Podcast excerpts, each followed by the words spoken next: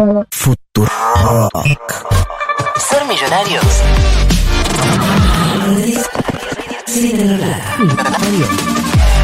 Futurock.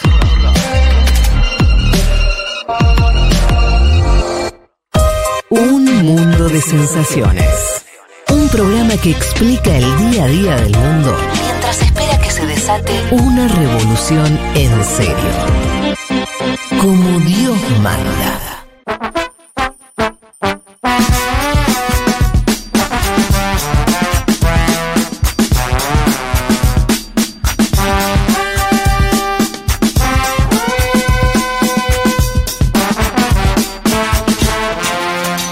Les prometíamos hablar un poco de lo que está ocurriendo en Colombia. Eh, Sí. de todos los países que nombremos, creo que debe alguna cosa, eh, podemos decir, porque en este caso, en Colombia ella siempre también fue una partidaria de, de- de- de la paz, ¿no? Sí. Eh, en, en una guerra civil que, que siempre fue muy, este, bueno, obviamente sangrienta, violenta, eh, prolongada. Eh, y este gobierno de Petro, que es el primer gobierno de izquierda, Juanma, está cumpliendo 100 días, decíamos, contexto actual donde, la, donde no hay eh, en general lunas de miel para ningún gobernante, donde tienen que mostrar resultados al toque, donde al toque las sociedades empiezan a ponerse medio opositoras, ¿no? Te elijo, al otro día ya te empiezo a sacar el apoyo. ¿Qué está pasando con Petro? Mirá, te, primero entro con lo de de Bonafini. Sí. Uribe es una mierda, es Iba- un hijo de puta. Bien. Estoy leyendo- eso estoy mismo. leyendo una textual del 2008. Tranqui. Eh, como, Tranqui. para, como para marcar qué pensaba Sí. de Colombia. ¿Cómo Sí. era? Eh, ¿Qué pensaba? Estaba hablando sobre la FARC, Uribe, Sí. ¿no? El, conflicto, el Paramilitares. conflicto armado de 50 años. Eh, y dice, Uribe es una mierda, es un hijo de puta. Un gran Tiene hijo más de de puta. 500 rehenes de la FARC y de eso no se habla. ¿Tiene qué? Tiene más de 500 rehenes de la FARC, dice, Ajá. y de eso no se habla. Una, una EVE que hasta llevaba ahí el límite, Sí. ¿no? Esto de... eh, no la defensa, entre comillas, ni, ni na- sino contar un conflicto, ¿no? Lo que hubo en Colombia es un conflicto armado donde Uribe en ese momento apoyaba al paramilitarismo y eso eh, es un dato eh, co- conocido. Así que empiezo por ahí. Petro cumplió 100 días en el gobierno. Ajá. Tiene una aprobación del 50% según Invamer, Bien. una encuestadora. Para el contexto regional muy alto. La segunda que trabaja con eh, Semana, que es un medio conservador, dice que tiene 62% de popularidad, de aceptación. Mirando el contexto latinoamericano es efectivamente alto, ¿no? Sí. Y cumplió una de las primeras promesas de campaña, que es hacer avanzar una nueva legislación tributaria en Colombia. Así que paguen más quienes más tienen. Esto salió en el Congreso. Acuérdense que Petro, lo comentábamos antes, es un outsider en términos de lo que es el sistema de partidos tradicionales de Colombia, pero se Pero fueron... es un político experimentado a la vez. Pero no es un sumó- outsider él. Seguro. Su- lo que digo es, sumó a buena parte de esos eh, legisladores, lo sumó a su bancada. Claro, ¿no? porque si no, no hubiera podido pasar eso. Ney. Exacto. O sea, vos ya eh, contá de vuelta entonces la noticia es que él logró pasar la reforma, una parte al menos de la reforma tributaria. Sí, donde petroleros y mineros van a pagar una sobretasa. Acordate que él es crítico, Sí. sobre todo de la extracción de petróleo. Su discurso en la Organización de Naciones Unidas fue decir básicamente que el petróleo es más dañino que la cocaína, por ejemplo. Que es una, una, des- una declaración audaz, pero que da cuenta de lo que él piensa que es para América Latina eh, el petróleo, el extractivismo, la minería. Bueno, van a pagar una sobretasa, ¿sí? Y eso que va a financiar programas sociales. Em, e- este dato me parece importante, el decir que él tiene en el Parlamento una banca que no se esperaba que tuviese, ¿sí? Eh, y después te voy a contar cosas porque Petro es bastante audaz y en la negociación con el ELN, que es la, la otra insurgencia que permanece ahora fuera de la mesa de negociación, va a poner un tipo muy vinculado con la derecha colombiana. Eso te lo voy a contar ahora en instantes. Quiero, Ajá. quiero que empecemos con Petro y Estados Unidos. Porque hay un buque estadounidense, el Comfort. Nosotros no nos pasa tanto eso de que Estados Unidos manda buques y cosas, pero cuando vos subís un poquito de Brasil. Sí, ahí empiezan a aparecer. Estados Unidos te manda un buque y te dice, che, acá podés operar gente, Sí. fíjate, te lo mando. Bueno, le mandaron un buque, la administración de Biden. Es el buque Comfort. Una cosa, Sí. no te quiero desviar, No, pero no, dale. está re bueno. Nosotros, esto, una vez lo hablaba con un mexicano, Sí. hace muchos años, y él me decía, usted no tiene idea de lo que tenemos al lado. Esto. Claro. Ustedes viven en, Disney, En o sea, Disney ustedes tienen, ustedes están, eh, son libres, sí. ustedes son autónomos, ustedes tienen eh, soberanía. Usted no sabe lo que es estar cerca, en- geográficamente cerca de semejante poder.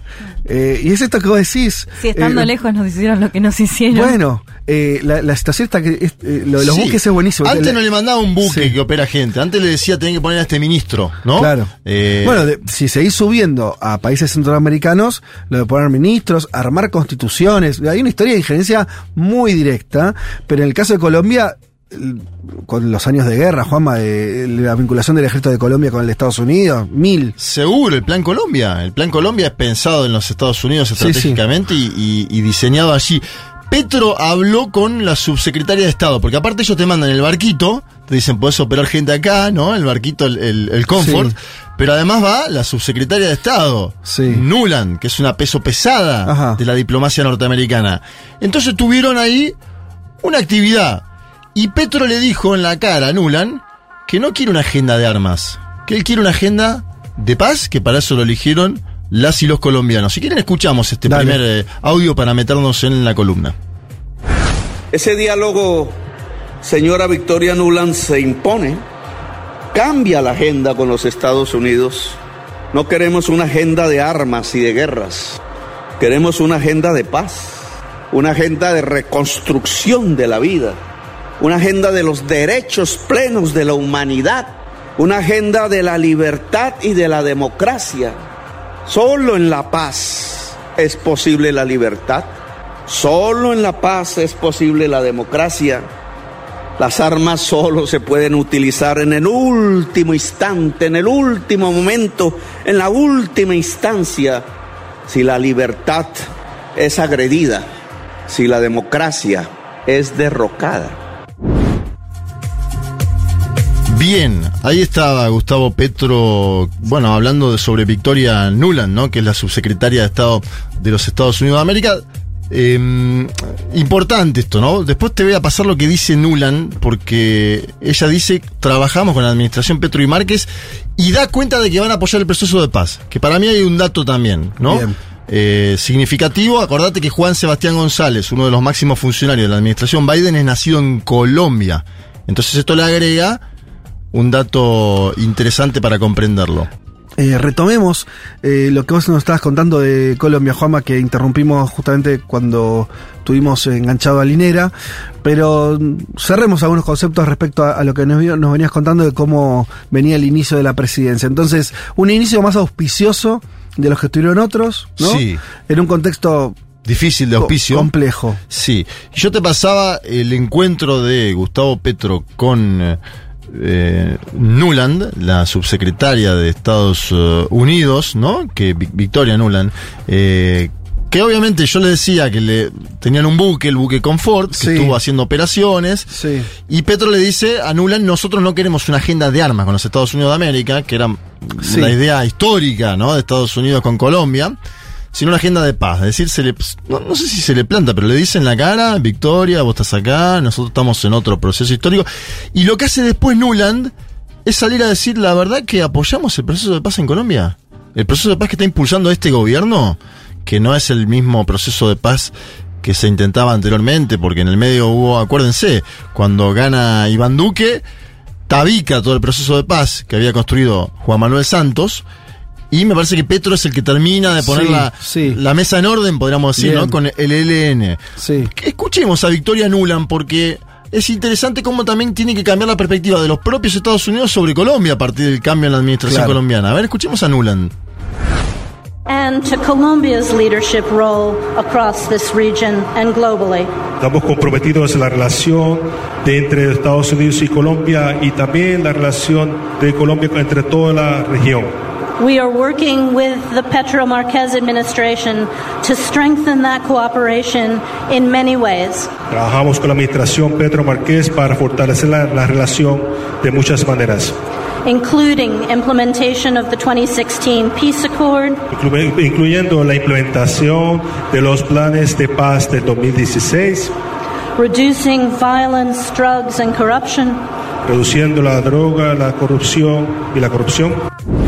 Bien, ahí lo más importante para mí es lo del proceso de paz. Es decir, que, un- que alguien de los Estados Unidos de América diga en suelo colombiano estamos a favor de lo que está haciendo este señor, es importante. Sea de la administración que sea, porque acuérdense que Estados Unidos mira a Colombia con el mismo interés de siempre. Los Total. republicanos, los demócratas. Sí. Pero Petro consigue, anulan diciendo apoyamos a este señor que está haciendo un proceso Bien. de paz en su Sí, país. Juanma, perdón, un detalle que, que no tiene que ver directamente, pero me gusta mucho que dice Petro Márquez, ¿no? Sí, Como sí, bien. claramente la fuerza de la vicepresidenta, porque no se suele nombrar a la Es vicepresidenta. un buen dato sí. ese. La subsecretaria de Estado, mujer, nombra a la de- vicepresidenta Francia de- Márquez. del poder de Francia Márquez, me Está parece, bueno, sí. está bueno lo que menciona Leti. Dentro de la idea de paz total, eh, avanzan las negociaciones con el ELN, que es lo que Sí. yo mencionaba antes.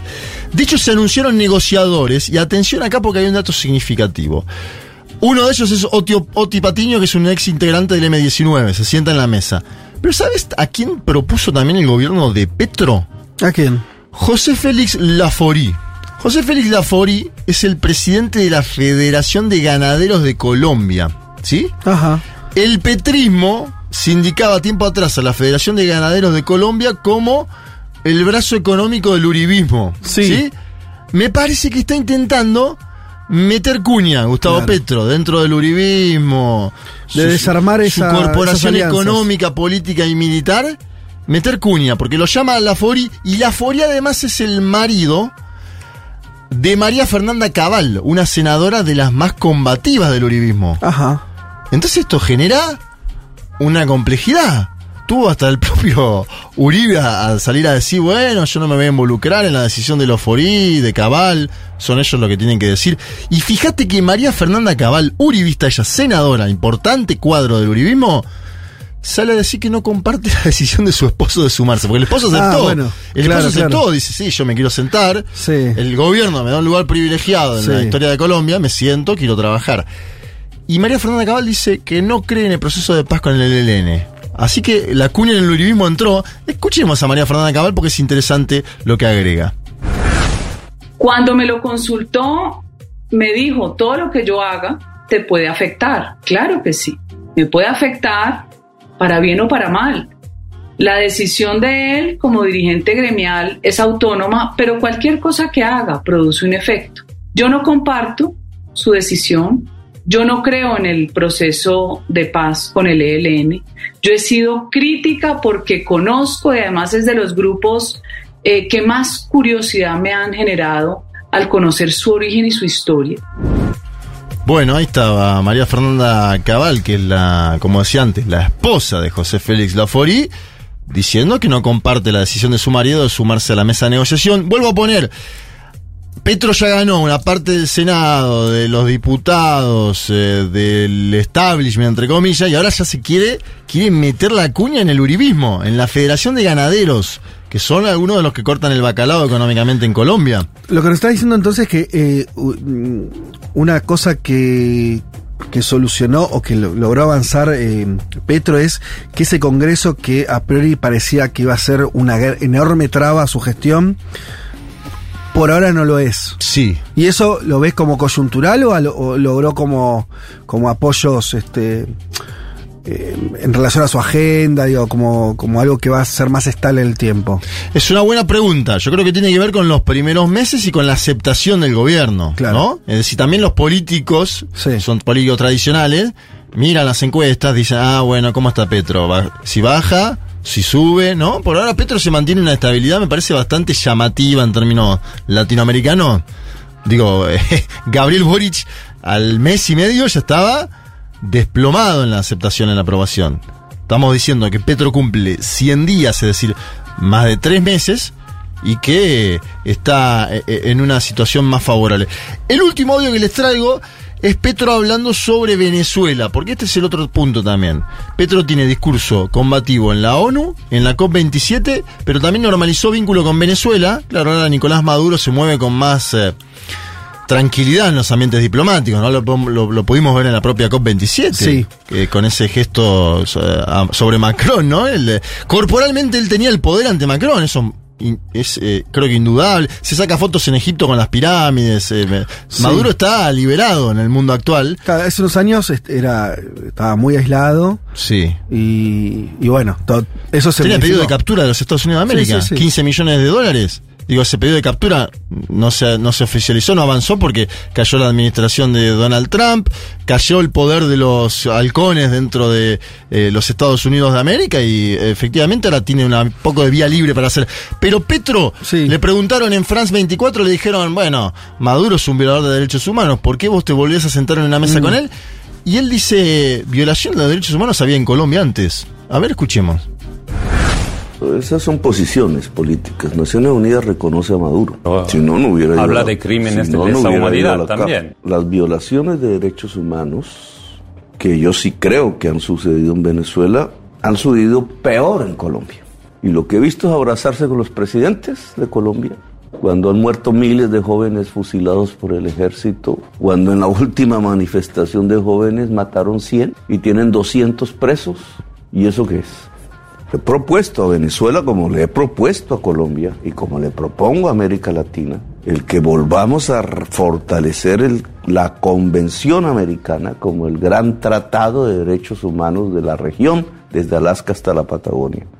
Yo soy presidente porque me tocó acudir a la Corte Interamericana de Derechos Humanos para salvar mis derechos políticos. De lo contrario, de por vida me los habían quitado en Colombia. Y hasta puedo decir que por suerte, porque estoy vivo. Porque si hubiera sido hace unos años atrás, el candidato presidencial de la izquierda hubiera sido asesinado. Es que en este tema de derechos humanos hay que hablar con autoridad moral. Bueno, se, plan- Ah, tre- se- se plantó, la ¿no? declaración. Sí. Se plantó un poquito. Además diciendo, es verdad, digo, el, el- el Sí. propio espejo de la historia colombiana. Si hay una violación de derechos humanos es Colombia, claramente digo, porque eh, esto no solo con los paramilitares y lo que hemos hablado siempre, sino el propio ejército, el propio gobierno, los falsos positivos asesinando pibes, es, tremenda, digamos, la historia de violación de derechos humanos de Colombia. Es interesante porque siempre se ve eso de esta manera, ¿no? Muy de Twitter, esto, que es. eh, si, si, si le das contexto a algo para tratar de decir, bueno, ¿qué hacemos con la violación de derechos humanos en Venezuela?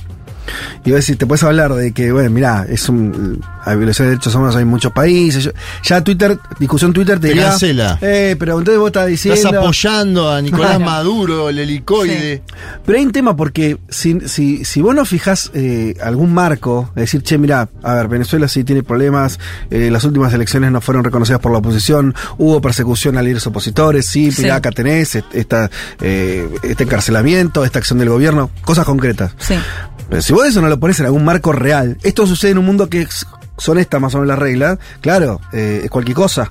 Eh, Sí, sí, además no es que es Venezuela u otro país que no es el tuyo, es el tuyo, digo, en el caso de, de Gustavo Petro. Y Petro lo que pone en la mesa del tema Venezuela es eh, hay que desbloquear a Venezuela, pero tiene que haber una amnistía.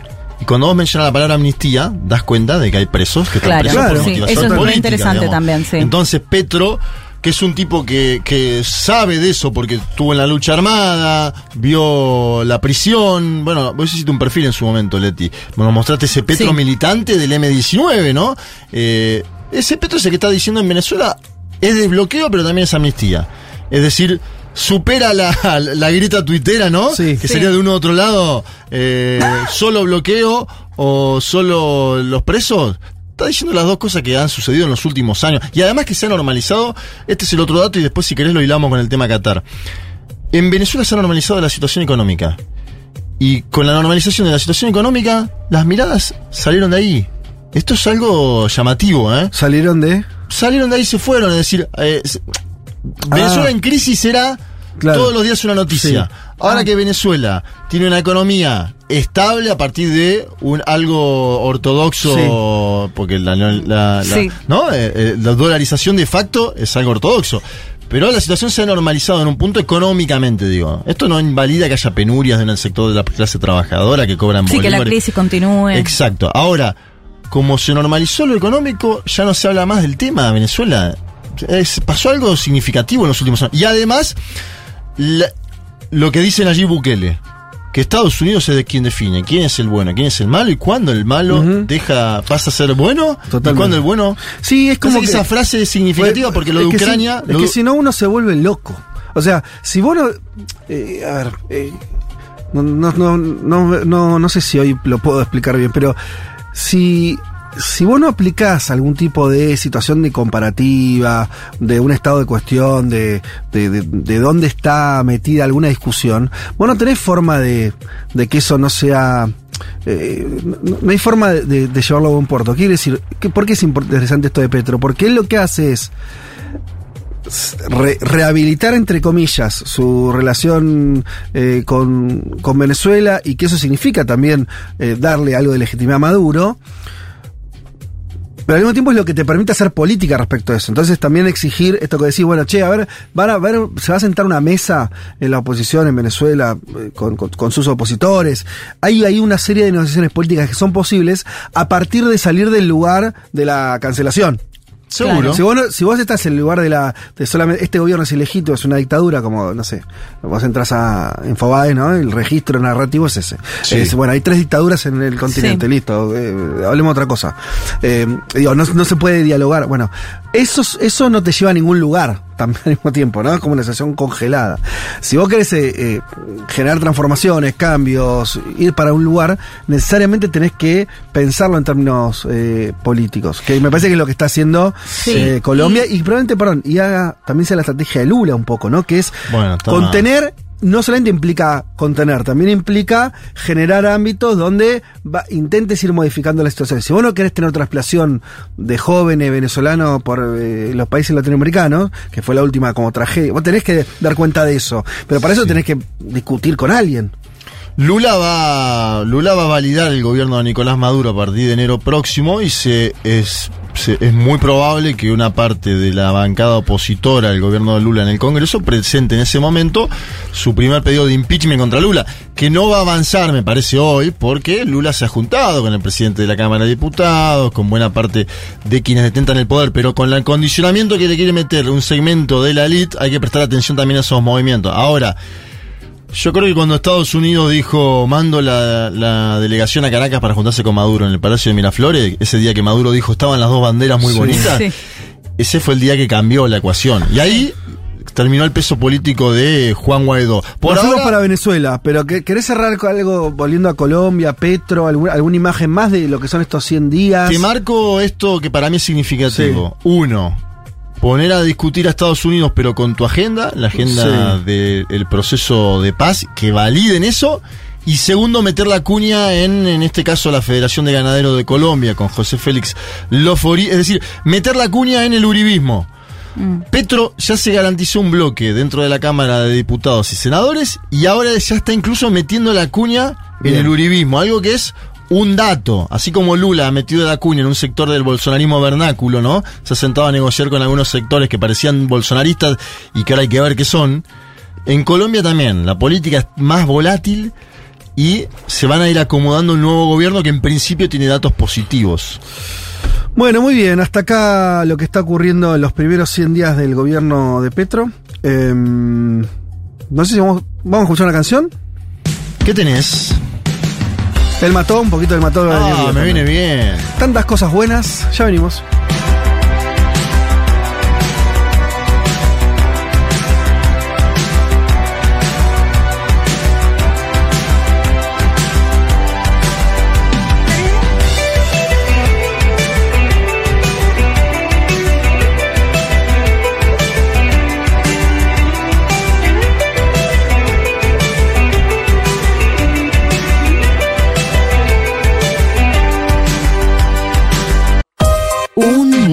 Sensaciones.